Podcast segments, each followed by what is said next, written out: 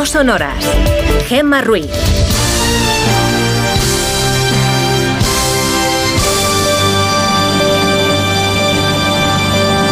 Son las 5 y 6 de la mañana, las 4 y 6 en Canarias. Buenos días.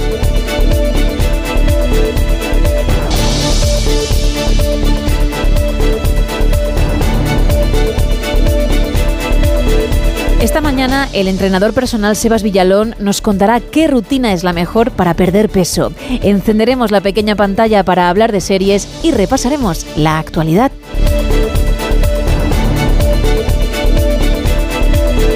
Una actualidad que comienza ya y lo hace con la previsión del tiempo para hoy. Isa Blanco, cuéntame. Pues mira, la borrasca Bernard ya ha abandonado nuestro país, o lo está haciendo ya, pero entra una nueva que va a dejar en los próximos días más frío, más lluvia y más viento. Para hoy martes, por ejemplo, a esta hora, en la web de la Agencia Estatal de Meteorología, están ya activados avisos amarillos en las Islas Baleares por fuertes precipitaciones, unas lluvias que en un par de horas también harán acto de presencia en el suroeste gallego y cuidado en las costas de Galicia, porque hay avisos amarillos por fenómenos costeros por vientos de fuerza 7. Un viento que alcanzará rachas de 90 kilómetros por hora también por la mañana en Asturias y en Cantabria. Va a ser una jornada de cielos muy cubiertos en el tercio oeste peninsular y, sin embargo, al igual que ayer, en el litoral mediterráneo y en gran parte de Andalucía será un martes de sol. Poco sol verán en el archipiélago canario, donde de nuevo tendrán un día nublado con máximas, eso sí, de 25 grados. Y hoy sí que notaremos un descenso importante de los termómetros Gema, especialmente en el este peninsular y en Baleares, máximas de 13 grados en Palencia, de 12 en León, de 16 en Lugo y de 15 en Vitoria. En cuanto a las mínimas, y yo sé que esto a ti te interesa mucho, noche de edredón y de pijama gordo en muchos puntos del país, 6 grados en Salamanca, 9 uh. en Bilbao y 3 en Ávila. Esto solo es el inicio de una semana que va a ser muy lluviosa y, como decía, muy fría. Gracias.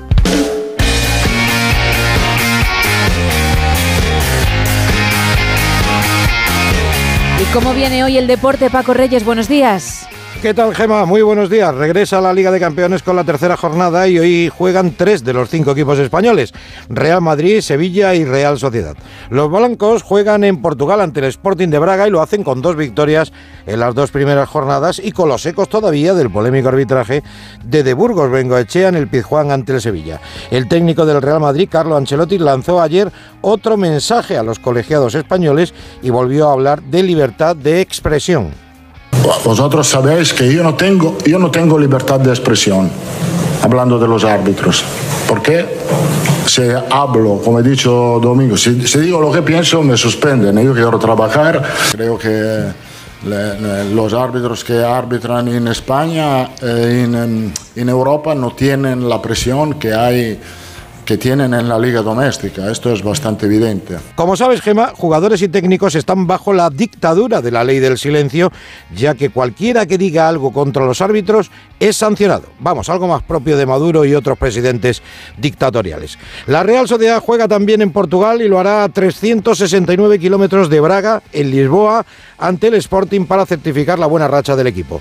Y el Sevilla recibe en casa al Arsenal en lo que a priori es el partido más complicado de los cinco representantes españoles, ya que mañana Barcelona recibe al Shakhtar de Ucrania y el Atlético de Madrid viaja a Glasgow para enfrentarse al colista de su grupo. Y termino con una noticia más de la farándula, pero que no deja de ser curiosa, ya que Cristiano Ronaldo le ha regalado a la estrella de las artes marciales mixtas, Francis Ngannou, un reloj de más de 100.000 euros. Y antes del gran duelo con el gran campeón del mundo de peso pesado, Tyson Fury. El camerunés, por cierto, hará su debut sobre un ring a mí también me gustaría tener un amigo tan bondadoso.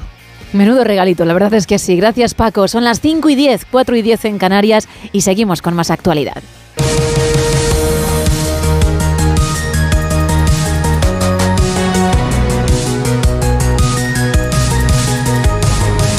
Israel mostró ayer a un centenar de periodistas extranjeros imágenes inéditas de la matanza de Hamas, ríos de sangre, asesinatos en directo, decenas de cuerpos calcinados y un soldado decapitado figuran en una compilación de material audiovisual que el ejército israelí ha mostrado a los medios con el objetivo de dar a conocer el horror cometido por el grupo terrorista. Así lo explicaba ayer en la brújula nuestra corresponsal en el país, Hanna Beris. Varias de las imágenes ya las había visto porque en las redes y aunque yo misma tuve, tú le llamaste pudor como de parte de las autoridades israelíes, no sé, pensando en mis hijos, en mis nietos, no me animé yo misma a publicarlas en mis notas, sabes, en prensa escrita o digital.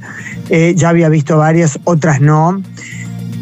Fue la primera vez en mi vida que fui a una rueda, a un, a un evento periodístico, salvo cuando hay zonas de alarmas y cohetes a un evento que sabía que iba a estar sentada en una sala cerrada donde se iba a proyectar imágenes, que fui con miedo. Miedo a cómo iba a estar yo después, a cómo eso me iba a afectar. Y realmente no sé qué es peor, los charcos de sangre, los cuerpos mutilados, los cuerpos quemados, ver en vivo a alguien que tratan de decapitarlo, está medio, está mal herido ya.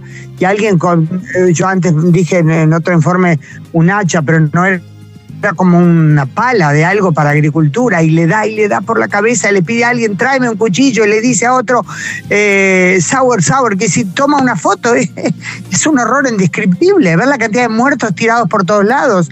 Pero sabes que, Rafa, aparte de las imágenes realmente tan, tan difíciles de soportar, hubo algo eh, ante todo aclaremos que eh, nos proyectaron 44 minutos más o menos de decenas de horas que tienen recabadas de imágenes, tanto de las cámaras, eh, las GoPro que tenían los terroristas, ellos llevaban en su cuerpo, como de, por ejemplo, de celulares de las víctimas, celulares de los terroristas, las cámaras que filmaban de los automóviles de los civiles, que se ve como los terroristas al lado del camino están parados y les disparan, ellos se desvían y se chocan contra un lado, y la cámara del, del automóvil filmó toda esa eh, combinación de imágenes.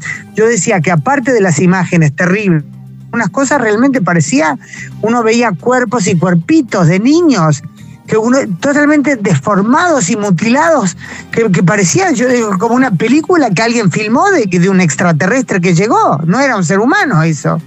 Y, y, pero digo, aparte de las imágenes, algo que a mí me dejó especialmente horrorizada fue un audio que compartieron. De, ese, de esos 44 minutos hubo solo uno así.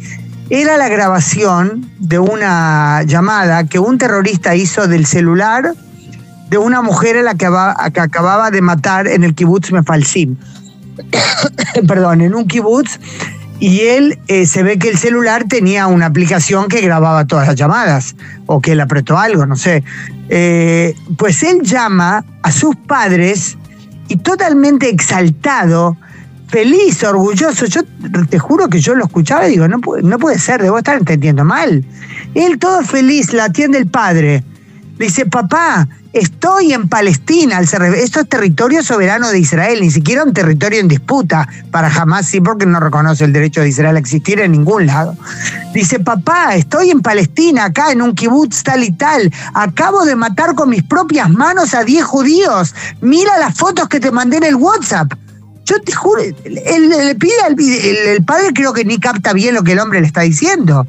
Le pasa a la madre después, Mahmoud, ¿dónde estás? Estoy acá adentro, le dice. Estoy adentro, recién maté a 10 personas con mis propias manos. Mira y le insiste que abra el WhatsApp de él, porque él está ya, dice, estoy llamando del celular de una judía a la que recién maté. Y exhorta a sus padres a que abran su WhatsApp en su celular, que se ve que lo dejó en la casa, eh, y, bueno, no sé si es su celular o, o, simplemente el WhatsApp de ellos, de los padres, y que vean las fotos que él acaba de mandarles. Él eso es lo que le dice a sus padres. Yo recibo en mi WhatsApp fotos de mis nietos que me manda mi hijo. Y él le dice a sus padres que mire las fotos de los que él acaba de asesinar. Perdona que me exalto, pero realmente esa fue de las peores cosas, aparte de las imágenes horrorosas, por supuesto. El brazo armado de Hamas aseguró hace unas horas que ha liberado a dos mujeres civiles israelíes en respuesta a los esfuerzos de mediación de Egipto y Qatar. La liberación se ha producido, dicen, por razones humanitarias y enfermedad. Las mujeres tienen 80 y 85 años respectivamente y sus maridos, también de edad avanzada, siguen cautivos en Gaza. Las autoridades israelíes han confirmado que Hamas tiene 222 rehenes apresados desde el pasado 7 de octubre. Ayer Hannah Beris también también habló en la brújula sobre el rumor de la posible liberación de 50 personas más. Estoy leyendo ahora acerca de la posibilidad de que eh, se libere a medio centenar de, rehenes que están secuestrados por Hamas. Eh, entiendo que sería por mediación de, Qatar. Lo estoy leyendo ahora mismo en, la prensa en Jarez. Creo que es una publicación o una primicia que también saca de Guardian.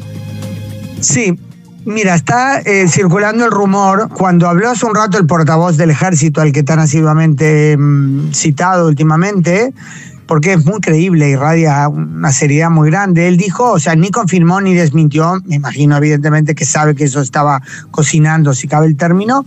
Eh, lo que sí se sabe es la posición israelí categórica, y es muy fuerte el término que se usó, que Israel no está dispuesto a colaborar con una en hebreo se dice seleccia, selección entre los rehenes. Selección, los judíos, es un término que los conocemos muy bien, es de la época de los nazis, cuando llegaban eh, los judíos traídos en los trenes, ¿verdad? A Auschwitz o otros campos de exterminio, ellos hacían la selección, este va para la vida y este va para la muerte, o sea, los que pensaban que tenían eh, los que pensaban que tenían fuerza para trabajar, los trabajos forzados de los nazis, iban para un lado. Las mujeres, los niños, los ancianos iban directo a la fila de la muerte. Y eso se llamaba la selección, la selección. Dice, Israel no va a colaborar con eso, porque es también guerra psicológica de parte de Hamas. Pero te diré, Rafa, que hace corto rato entrevisté, acabo de cortar un poquito antes que tú me llamaste, con Alex Sherman, su hijo Ron, Em, soldado no de combate, pero soldado en servicio militar obligatorio, está secuestrado en manos de Hamas. Lo sabe a ciencia cierta porque circularon horas después de su secuestro, cuando todavía esto era el comienzo del infierno, imágenes de él em, en manos de Hamas, la propia Hamas, por supuesto, el propio Hamas lo difundió. Y él me dijo, eh, yo oigo lo mismo que tú, no tengo ninguna confirmación oficial, pero decía, yo no me hago ilusiones porque mi hijo es un soldado. Mm. Eh, él también tiene nacionalidad argentina, ciudadanía argentina. Eh, dice, mi hijo es un soldado, tengo claro que si van a liberar a ciudadanos con, eh, o sea, israelíes que tienen también ciudadanía extranjera, a los soldados no lo van a incluir. Además, justo estos rehenes de los que habla de Guardian serían todos extranjeros, es decir, no, no de nacionalidad israelí, sino de... No, se puede referir, Rafa, a doble nacionalidad. O a doble nacionalidad, sí. Israel continúa con sus bombardeos indiscriminados sobre la franja de Gaza. Ya hay más de 5.000 muertos, al menos el 70% son mujeres, niños y ancianos y más de 15.000 heridos. Hace 24 horas conocíamos el resultado de la primera vuelta de las elecciones en Argentina. Contra todo pronóstico, el peronista Sergio Massa se imponía por seis puntos al ultraderechista Javier Milei, con el que tendrá que medirse en la segunda vuelta el 19 de noviembre. Corresponsal en Iberoamérica, Pablo Sánchez Olmos. La sociedad argentina deberá elegir el próximo 19 de noviembre entre dos proyectos de país completamente antagónicos en un contexto de suma inestabilidad económica que convierte la cita electoral en una de las más trascendentales de las últimas décadas. A pesar de que el peronista Sergio Massa logró dar la sorpresa y se impuso a Javier Milei, su capacidad de crecimiento de cara al balotaje es muy limitada, mientras que el líder ultraliberal sí puede aspirar a conseguir el apoyo del macrismo, cuya candidata Patricia Bullrich sumó 6 millones de votos este domingo y se mostró inclinada a realizar un frente común antiperonista. El populismo ha empobrecido al país y no soy yo quien va a venir a felicitar a que vuelva al poder quien ha sido parte del peor gobierno de la historia argentina. El peronismo, por su parte, ha logrado retener el gobierno de la provincia de Buenos Aires y se ha quedado al borde de la mayoría en el Senado, pero todo triunfo será escaso si finalmente es Milei quien llega a la Casa Rosada. Ayer en más de uno donde Alsina hablaron de las claves por las que Sergio Massa puede ganar esa segunda vuelta. El argentino Fernando González, director del Observador, explicó cómo es posible que gane las elecciones un ministro de Economía de un país que tiene un 140% de inflación. Y Juan Dillon, corresponsal de Radio Mitre y América TV, dijo que hay que esperar a ver cómo reacciona la economía argentina en estas semanas hasta los próximos comicios. Lo que se venir, si Fernando seguramente coincidirá ahora, es, eh, bueno, primero habrá que ver la economía, ¿no? La transición hasta el 19 de noviembre, cómo funcionará la economía, cómo estará el dólar. Estamos con un dólar eh, oficial que está casi el 200% de la brecha con el blue, con el que compras en la calle, ¿no? Es, esto es parte de la, de la sintonía. Pero por otro lado, como dice en la Argentina, el plan platita, que también aquí lo conocen, es decir, cuánta plata va a seguir emitiendo el gobierno eh, obviamente el ministro de Economía, para alegrar los corazones de muchos argentinos y lograr el 19 de noviembre, eh, bueno, cambiar esa actitud. Eh, bueno, claro, la bomba, la, bomba el 11 de diciembre, cuando suba el nuevo, gobierno, la va a tener el, actual ministro de Economía y el futuro presidente. Pero seguramente la emisión monetaria y el regalo de dinero, muy parecido a otras situaciones, que no quiero decir. El Interrail de la Argentina, el Interrail que tuvimos aquí. Exactamente. Promesas de campaña. Lo que es curioso que de la inestabilidad económica en un mes puedan pasar tantas cosas, ¿no? Digo que eso alude mucho a la inestabilidad económica de un país, cuando en cuatro semanas pueden suceder cambios sustanciales que definan un voto. Sí. ¿Cómo es posible que el ministro de Economía de un país en la situación económica tan complicada que tiene la Argentina haya ganado la primera vuelta de las elecciones presidenciales? Bueno, eh, es que no nos faltaba ninguna eh, sorpresa en la Argentina en términos políticos, así que decidimos crear una nueva, que es votar a un candidato que tiene justamente 140% eh, de inflación anual y, y, 12% de inflación mensual, que tiene el dólar disparado, que tiene déficit fiscal y que tiene la economía cruzando el 40% de, de pobreza en toda la Argentina, ¿no? Casi 19 millones de pobres. Eh, puede ganar una elección y convertirse en presidente un ministro de Economía que maneja esa economía derrumbada. Bueno, en la Argentina parece que sí, porque la elección eh, de hoy de, de, Massa, como bien han, retratado ustedes y lo ha, y lo ha completado Juan Dillon, eh, le ha dado a Massa, ha convertido a Massa en la sorpresa de esta elección y, y Massa, como, como bien decían, es un político eh, profesional, es un profesional de un término que justamente Javier Milei ha popularizado en Argentina, que es el de la casta. si hay algo que es Massa, es un integrante de la casta política y un profesional eh, que no ha tenido, eh, no le ha temblado el pulso para eh, tomar las decisiones que tenía que tomar, por ejemplo, para hacer populismo económico, dar subsidios, este, poner en, los medios de transporte público este, carteles luminosos que son de, de, uso público justamente diciendo que sin subsidio el boleto del tren o, de, o del transporte o del bus este, va a costar eh, 30 eh, o 40 veces más de lo que está costando hoy en la Argentina, o que puede suspender las elecciones en Ucrania y en Israel de los argentinos que votan en esos países porque están en guerra. Sobre todo le preocupa a Israel porque iba a tener muchos votos en contra. Massa toma las decisiones fríamente y, tiene eh, alguna, algún paralelismo con, con Pedro Sánchez también eh, y ha estudiado Massa mucho con su equipo de campaña la remontada de Pedro Sánchez de la elección regional del 28 de mayo a las generales y él ha remontado las elecciones de las primarias nuestras el 13 de agosto a, estas elecciones de este domingo. Ya en Información Nacional, las negociaciones para la investidura de Pedro Sánchez continúan, pero sin muchas pistas, Juan de Dios Colmenero. El secretismo sigue instalado en las negociaciones sobre la investidura, secretismo férreo no exento de cierto nerviosismo, sobre todo en muchas capas de dirigentes socialistas, los portavoces territoriales del partido, que no pueden explicar lo que está pasando porque no tienen información y es difícil de explicar lo inexplicable en este momento. El que lo sabe no lo dice y el que lo dice no tiene la información. De esta manera resumía Onda Cero un miembro del gabinete de la presidencia del gobierno muy cercano a Pedro Sánchez el estado actual de las negociaciones. Ni avanzan ni dejan de avanzar. Nos añadían, todo es muy complicado y unos días nos levantamos optimistas, nos decían, y otros no tanto. Lo cierto es que hay varios frentes todavía sin cerrar. Consumar todo está hecho, aunque signifiquen negociación. Con el PNV hay altibajos a la espera de que se concreten transferencias pendientes y que de alguna manera haya un compromiso para el reconocimiento de nación. Con Podemos dentro de Sumar, pero separados de estos, una de las exigencias sigue siendo que sus ministras Montero y Belarra, Belarra y Montero sigan siendo ministras. Y con Puigdemont y Esquerra el secretismo se eleva a la enésima potencia, pero ambas partes coinciden en que lo de la amnistía no es el problema, dejó de serlo hace tiempo, y que los escollos principales siguen siendo el relato cómo contar y explicar en la exposición de motivos de esa futura ley de amnistía que los independentistas no cometieron ni el más mínimo error, el mediador, segundo escollo, mediador internacional, por supuesto, como algo irrenunciable para Puigdemont, y la consulta o referéndum que de alguna manera quede reflejado, nos apuntaban desde Esquerra Republicana, la voluntad del gobierno de avanzar hacia ese referéndum. Con todo, van pasando los días, no hay fecha para la investidura y el Congreso no celebra plenos, ni sesiones de control, ni el PSOE convoca ejecutivas, ni ruedas de prensa.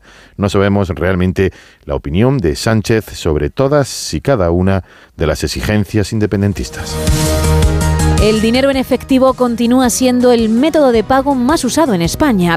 Cuenta Patricia Gijón en Onda 0.es que pagar en metálico continúa siendo la elección para 6 de cada 10 españoles en establecimientos físicos, seguido de la tarjeta de crédito, que es usada por 2 de cada 10. En tercer lugar se encontrarían los dispositivos móviles, que emplean el 10% de los encuestados, una tendencia que va increciendo según el estudio sobre hábitos en el uso del efectivo 2023 publicados ayer por el Banco de España.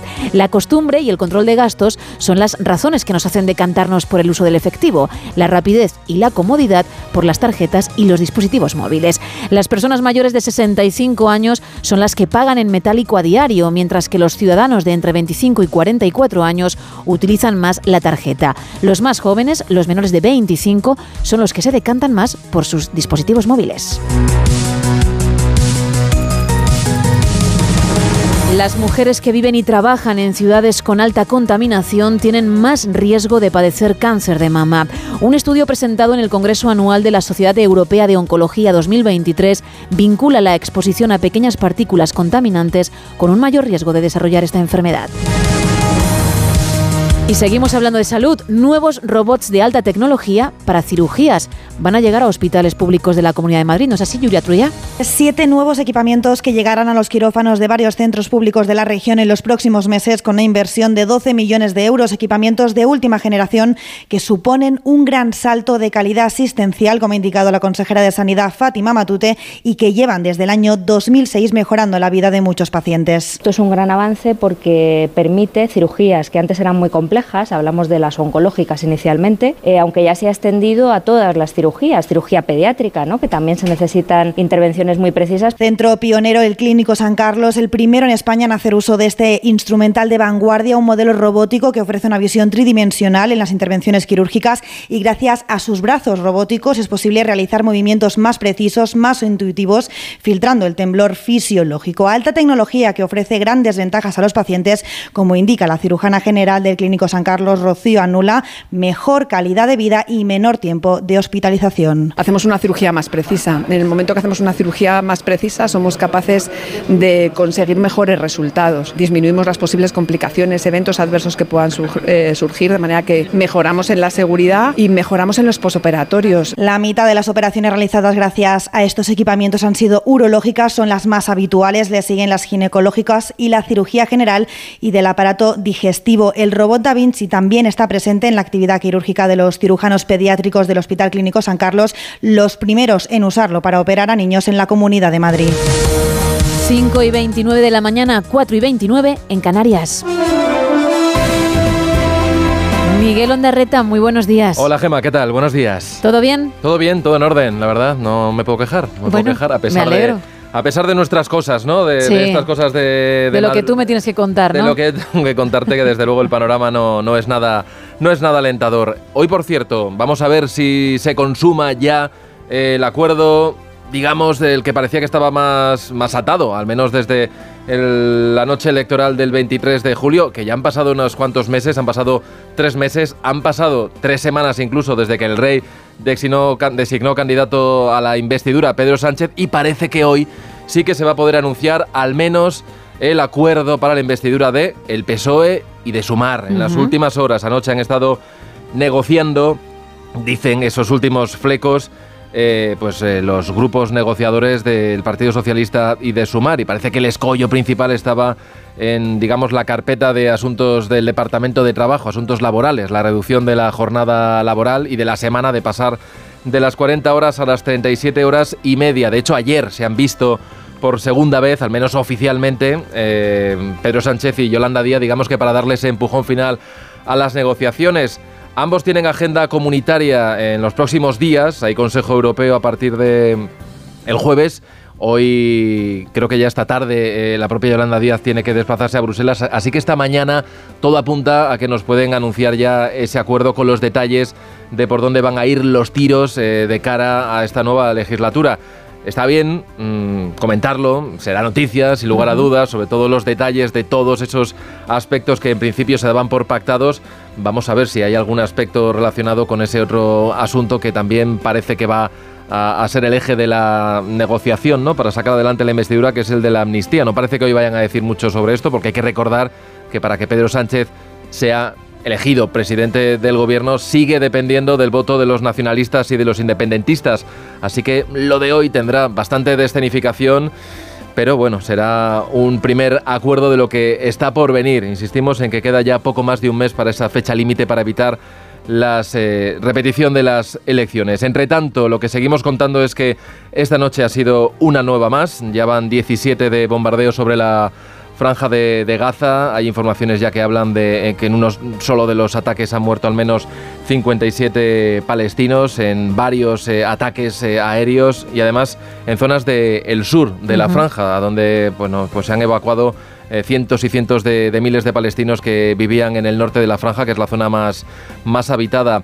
En las últimas horas han continuado las conversaciones a varias bandas. Jamás ha liberado a dos rehenes más, dos mujeres octogenarias, están por encima de los 80 años y resulta curioso que, la milicia islamista, este grupo terrorista, hable de razones humanitarias para liberarlas. Bueno, podría haber liberado también al resto, incluso sus maridos, los maridos de estas dos mujeres siguen eh, presos y quedan todavía 220 personas eh, y ahí hay de todo, hay niños, hay ancianos, hay jóvenes, hay mujeres que siguen en manos de, de Hamas y de la yihad islámica. Se ha hablado de una petición que se quiere hacer a Israel formalmente no de alto el fuego, se trabajó en eso desde la Unión Europea, al menos de un parón humanitario para que la ayuda pueda llegar a la población civil.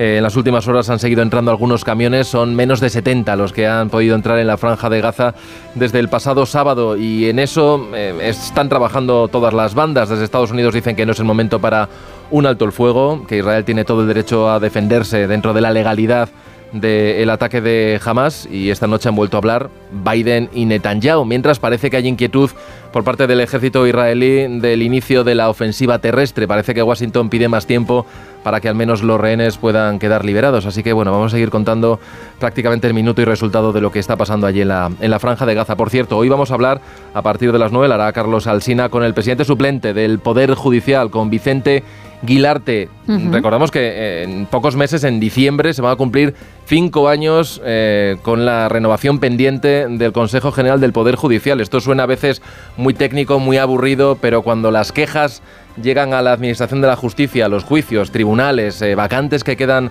por cubrir, mucho depende de esta renovación. Y si ya va lenta la justicia, imagínate con lo que tenemos desde que no se ha renovado el órgano de gobierno de los jueces. Así que veremos a ver qué es lo que nos dice Vicente Aguilarte, con él hablará al SIN a partir de las 9. Pues ahí estaremos escuchando como siempre. Gracias, Miguel. Venga, buen día, chao. Igualmente, adiós. 5 y 33, 4 y 33 en Canarias. ¡Paren las rotativas! Vale, ya pueden arrancar.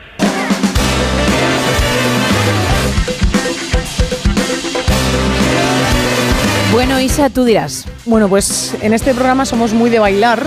Sí. Nos gusta también el deporte. Vale. Así que vamos a hablar de breakdance. Estupendo. Pues yo creo que está muy bien aprender un poquito sobre este tema. A ver, una vez que nosotros nos pusiésemos a ello, quizá la cosa ya no sería tan fácil, ¿eh? No, efectivamente se llamaría de otra manera, pero No sé yo si saldríamos bien de, de eso, ¿eh? Yo creo que es un día muy bonito para hablar de este tema. Además, este pasado Sí, fin sí. de semana se ha celebrado un evento espectacular, una final del mundo en París, donde los mejores B-boys y B-girls, que es así como se les llama ¿Ah, sí? a los sí, a los que bailan con mucho estilo y que nosotros no hacemos, pues han estado ahí. Y además es que en el verano de 2024 disfrutaremos de estos bailarines y de muchos más en los Juegos Olímpicos de París, porque el breakdance es uno de esos nuevos deportes que vamos a poder ver en las Olimpiadas. Es un estilo de baile urbano originario del Bronx de Nueva York que durante los años 70 bueno, forma parte de la cultura del hip hop, está caracterizado por una combinación de movimientos atléticos con giros sobre la cabeza muy difíciles, volteretas increíbles, saltos y movimientos corporales imposibles. Imposibles, mejor no hacerlo en casa si no eres un profesional. En París 2024, como decía, la competición de breaking tendrá lugar en la, en la Plaza de la Concordia el 9 y el 10 de agosto. Y oye, van a competir 16 chicos y 16 chicas, B-boys y B-girls, como se llaman ellos. Se enfrentarán en batallas de uno contra uno, bailando con una música aleatoria que no conocen de antemano, pinchada por un DJ. Si te estás preguntando cómo serán evaluados, Gemma, no te preocupes, yo te lo cuento, así te Ahí, quedas ahí. sin dudas. Y cuando te sientes el 9 y el 10 de agosto delante de la televisión para verlos, dirás, pues yo sé evaluarlos. Se evalúan Soy una experta, no lo haría jamás, pero vamos, ¿cómo domino? Claro, te pondrías con un folio y dirías un 6, un siete y medio, porque los factores, los cinco factores que hay que, mm, bueno, que se les puntúa son la musicalidad, el vocabulario, la originalidad, la técnica y la ejecución. Además, los jueces tienen también un botón de penalización para usar en casos de mala conducta.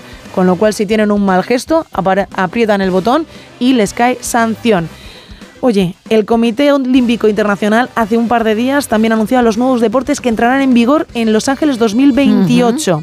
Béisbol, softball, cricket, lacrosse, squash y el flag fútbol. ¿Qué, ¿Qué es el flag fútbol? Pues de eso hablamos otro día que es muy, muy interesante. ¿Alguno que domines? ¿Alguno en el que eres fuerte?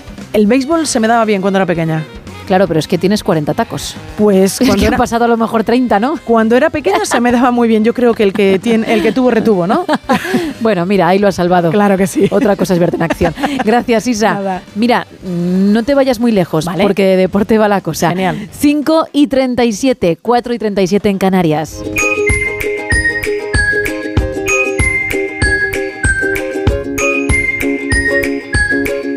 Porque ya me está esperando nuestro entrenador personal, Sebas Villalón. Muy buenos días.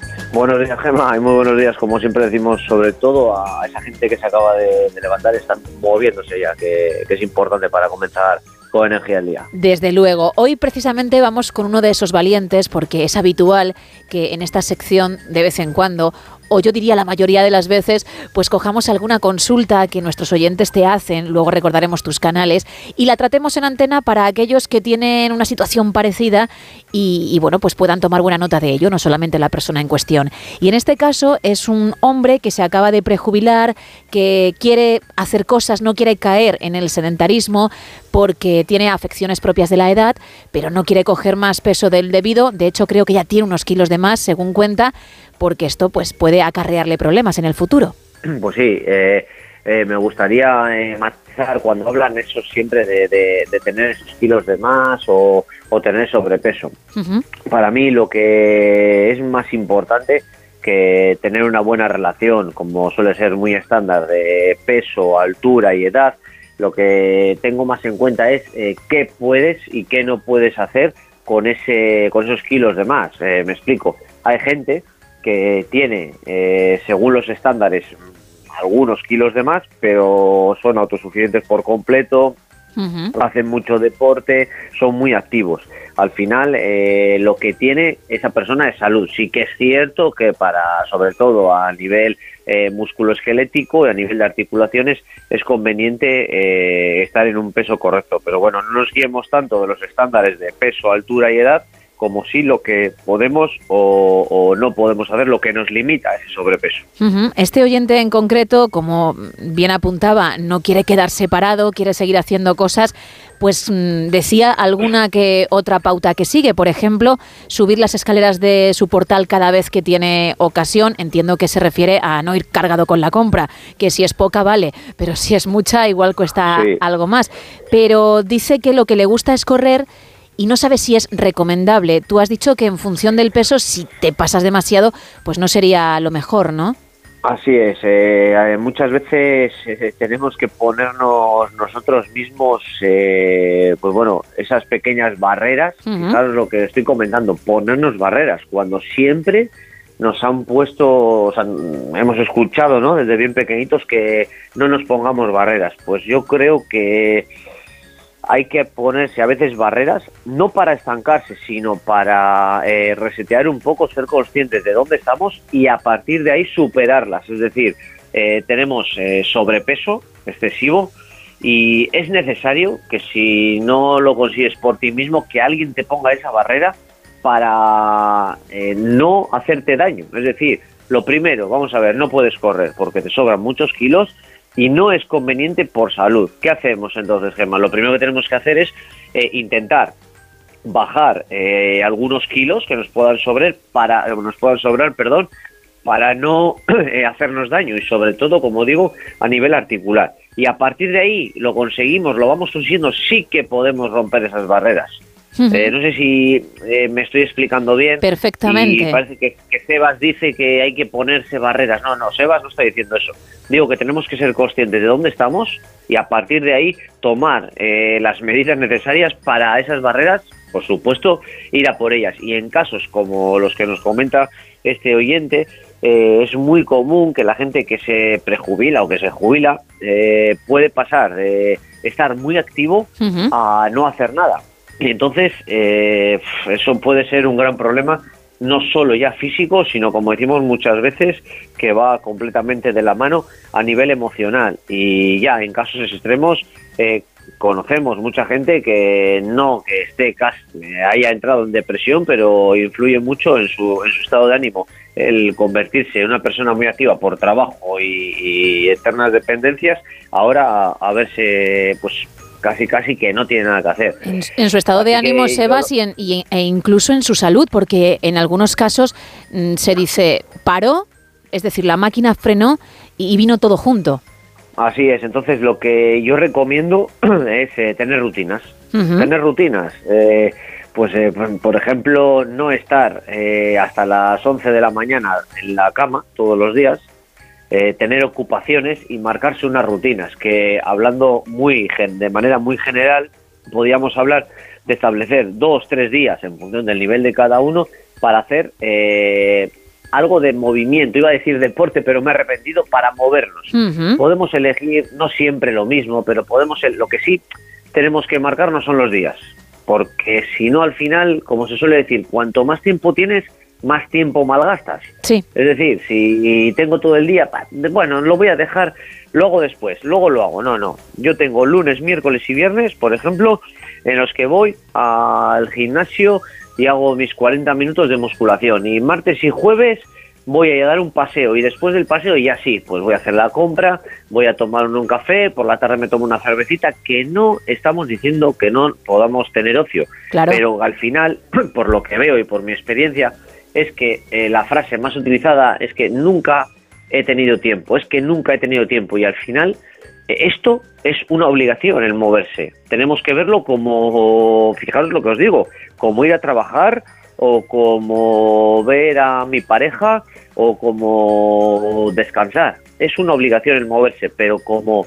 no antepongamos esto a otras cosas, al final lo vamos relegando, lo vamos relegando y nunca encontramos un- unos minutos para nosotros. Es cierto que si uno no se mm, propone un día o una determinada hora, se tumba en el sofá, como tú bien dices, tengo toda la tarde por delante, ya si eso a última hora, si me apetece, lo, lo haré y, y terminas por no hacerlo. Pero si de alguna forma, como bien apuntas, te obligas, pues sabes que a las 5 toca y toca y es cuando lo haces.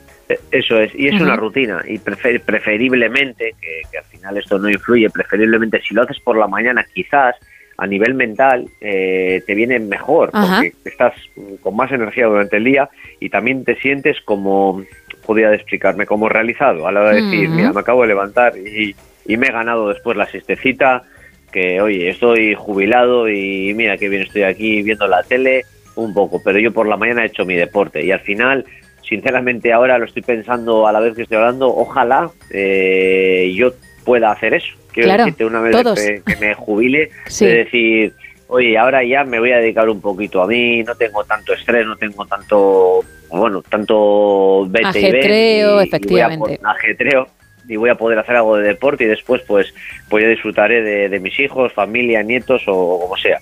Pero sobre todo para mí la clave es la rutina y que se vea como una obligación. Y está muy bien lo que has apuntado de por la mañana si uno, claro, al estar prejubilado o jubilado tiene más tiempo, porque también creo que las endorfinas ahí harán su trabajo y estás como más contento ya para el resto de la jornada. Así es, y desgraciadamente eh, los oyentes que, que nos están escuchando ahora y no han tenido todavía esa sensación de entrenar por la mañana y comenzar el día, eh, no, no nos van a creer. Lo mismo que pues yo no, a veces, muchas veces, siempre que me lo permite el trabajo, eh, me gusta darme un baño a primera de la mañana durante todo el año. Y la gente a veces te toma por loco, pero algunos, como yo, dicen es que no saben lo que se pierden. Porque hasta que tú no experimentas algo en tus propias carnes, no te crees lo que te están contando. Y eso pasa en todos los ámbitos de la vida, pero en el deporte, en la actividad física, eh, en el movimiento, que es lo que estamos hablando, pues, pues pasa lo mismo. Bueno, para aquellos que todavía trabajan o tienen la jubilación muy, muy lejos, que sepan que para perder peso o para estar en forma o para tener salud pueden tomar los mismos consejos. Hay que ponerse esos horarios, hay que fijar los días concretos y con fuerza de voluntad, pa'lante. Así es, y sobre todo intentar buscar, ya hablo por experiencia, momentos de- del día en los que sea más difícil que, que interfiera gente en ti, que te molesten, que suene el móvil. eh, y normalmente pues suele ser a primera hora de la mañana, ¿no? Porque bueno, a primera de la mañana estamos hablando, cada uno tendrá su primero de la Claro. mañana, ¿no? Unos serán a las seis y media de la mañana y otros serán a las siete y media, ocho de la mañana, pero al final eh, conseguir, conseguir estar desconectados un poquito de, de- de tantas interferencias que tenemos eh, es importante para ser conscientes, como hablamos muchas veces de la comida, ser conscientes de cuando estoy comiendo, ser conscientes del entrenamiento y, y marcarse pues eso, una rutina de dos días a la semana, no ser muy ambiciosos o extremadamente ambiciosos y no poder cumplirlo.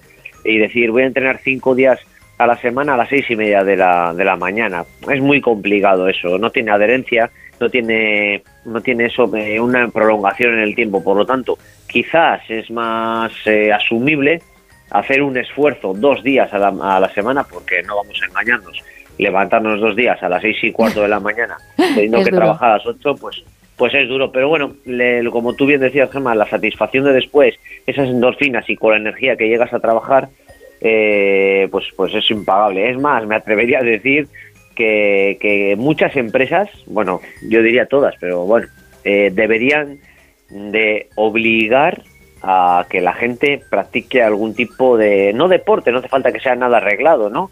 Pero algún tipo de, actividad.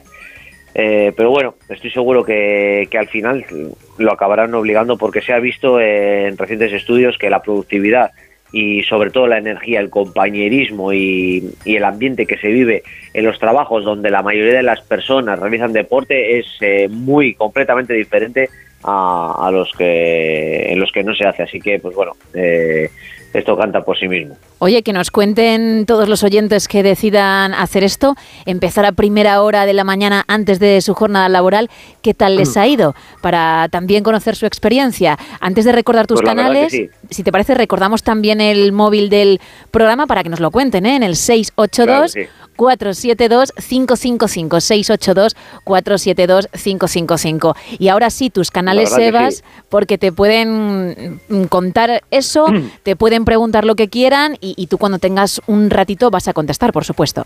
Claro que sí. Eh, mira, es un tema que me encantaría saber la opinión de, de los siguientes, porque estoy seguro que muchos ahora eh, se están preparando para, para entrenar. eh, para moverse y para, para decir, mira, eh, quiero empezar el día, bueno, con, con una energía eh, tremenda. Entonces, me gustaría saber sus opiniones, como tú dices, porque, porque, bueno, es interesante. Y es más, y alguno que nunca lo haya hecho, que lo pruebe y que nos lo cuente. Claro. A ver qué siente. Y yo sé qué sensaciones tiene al principio, decir, madre mía, llego a las 8 de la tarde y estoy muerto, Sí. son las 9 y no puedo con la vida, pero ¿por qué no le damos un poquito de tiempo, eh? un poquito de tiempo a que consigas esos beneficios? Y que si todos los médicos, no Sebas Villalón, si los médicos lo dicen, quizás eh, vamos por buen camino. Desde luego, pues ala, a probar, por favor, hay que probar y luego contadnos. Si te parece, Sebas, tus canales porque tienes varias vías Ah. de comunicación. Pues sí, os dejo el teléfono despacito, que es el 623-473-164, lo repito de nuevo, 623-473-164, también un correo electrónico info arroba entrenaconsebas.com y en el Instagram, que también recibo muchos mensajes, que es en arroba entrenaconsebas. Así que a vuestra disposición y de verdad que me apetece mucho escucharos en audio, en nota de voz, donde queráis, en mensaje, vuestra experiencia de, de hacer deporte antes de trabajar. Claro que sí. Pues Sebas Villalón, muchísimas gracias y que tengas un feliz día. Gracias a vosotros y, y a por el día con energía. Un abrazo.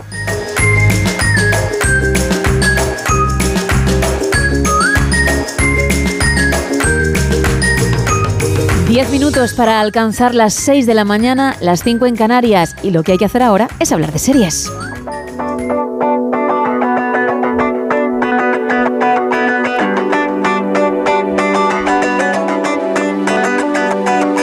Porque lo anunciaba yo al principio de esta hora, Isa, hay cosas que contar, hay novedades. Sí, la semana ha comenzado con dos estrenos, vale. ambos de corte para valientes. En la cadena AMC se estrena, se ha estrenado ya la segunda y última parte de la octava temporada de The Fear the Walking Dead, pero diría que el plato fuerte ha llegado ya a la plataforma HBO con la segunda temporada de 30 monedas.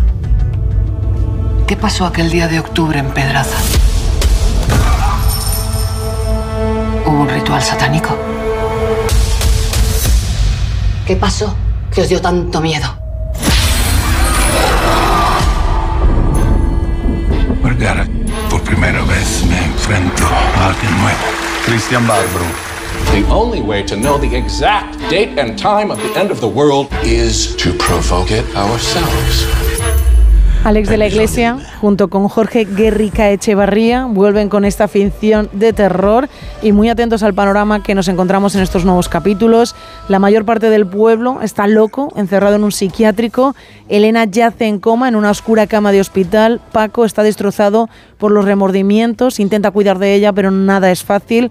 A medida que el horror crece a su alrededor, nuestro grupo de héroes deberá enfrentarse a un nuevo enemigo. Alguien tan perverso que hasta el mismo demonio le teme. Pero aquí salen dudas. ¿Qué es del padre Vergara? Ha muerto junto con su archienemigo el cardenal Santoro. ¿Dónde se esconden las almas torturadas?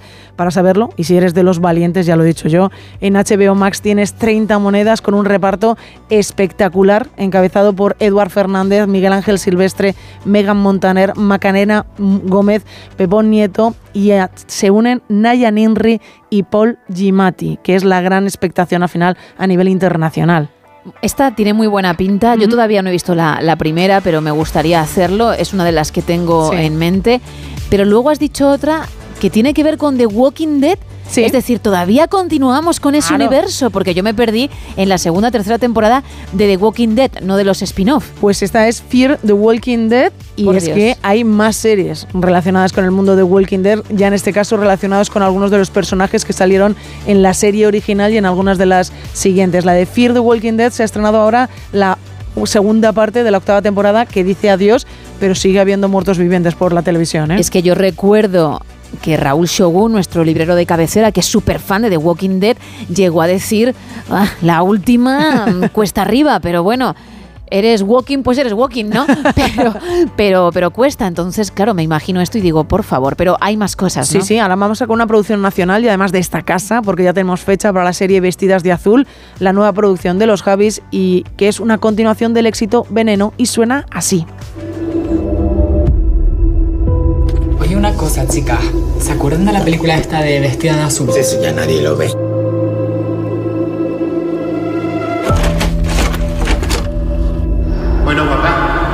¿Sabes cómo podría dar con alguna de ellas? Es que esto hace tanto tiempo que muchas tienen que estar muertas. ¿Tú por casualidad no sabrás que fue de una de ellas? No voy a hablar de nada contigo. Solo dime si está viva, por favor. Esta serie mantiene la misma estructura narrativa que Veneno, viajando del presente al pasado constantemente y entrelazando las vidas de sus personajes. Vestidas de azul se sitúa justo dos años después de la muerte de Cristina Rodríguez, la Veneno, y es que cuando Valeria, la periodista que había seguido su historia, vuelve a Valencia y encuentra la cinta de VHS de un documental titulado Vestida de azul, encuentra una grabación que despertará la inspiración de Valeria para hacer un nuevo libro que recoja las vivencias de este grupo de mujeres que merecen ser recordadas. Esta nueva ficción es una serie original de A3 Player que se estrenará en la plataforma este próximo mes de diciembre. Y la recomendación de esta semana, Gema, es un drama de seis episodios es muy rápida de ver, muy dura de ver, también hay que mm, decirlo, que se basa en un artículo de New Yorker de Patrick Reagan titulado La familia que construyó un imperio del dolor. La serie que se puede encontrar en la plataforma Netflix se llama Medicina Letal. Toda la conducta humana se puede resumir en dos cosas. Huir del dolor y buscar el placer. Dolor, placer. Dolor, placer.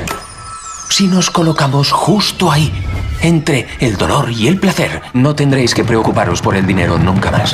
El dolor ya no es algo que tengamos que tolerar. Tenemos una respuesta. ¿Cómo algo que se receta legalmente podía matar a tantas personas? Díganme qué palabras asocian a la oxicodona. ¿Oxi qué?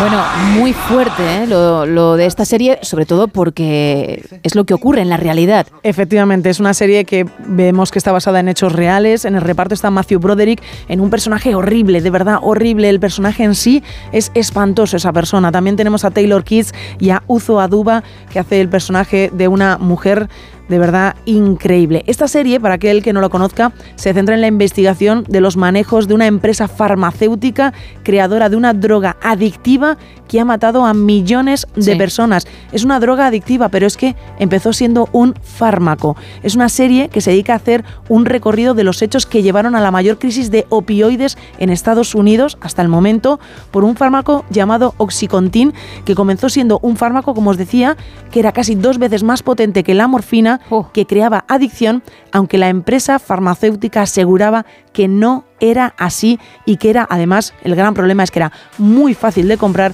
eh, todo el mundo tenía acceso a él, era muy barato y la verdad es que es una serie muy dura porque, como bien decías tú, representa perfectamente lo que ha ocurrido, pero es muy interesante para ver exactamente todo el recorrido desde que aparece en el mercado hasta que de repente hay alguien que dice esto tiene que desaparecer. Pero es que Gema sigue a día de hoy en juicios este tema. Recordamos el título. Medicina letal. Gracias, Isa. Son las 5 y 57, 4 y 57 en Canarias y lo que toca es bajar el telón.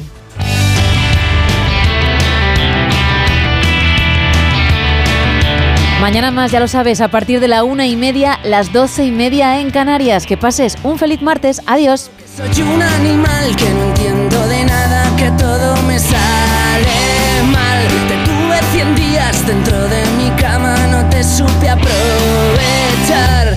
Ando perdido pensando que estás sola y pude haber sido tu abrigo. Cuelgo de hilo, rebaño las obras que aún quedan de tu cariño. Yo que me quiero aliviar escribiéndote un tema, diciéndote la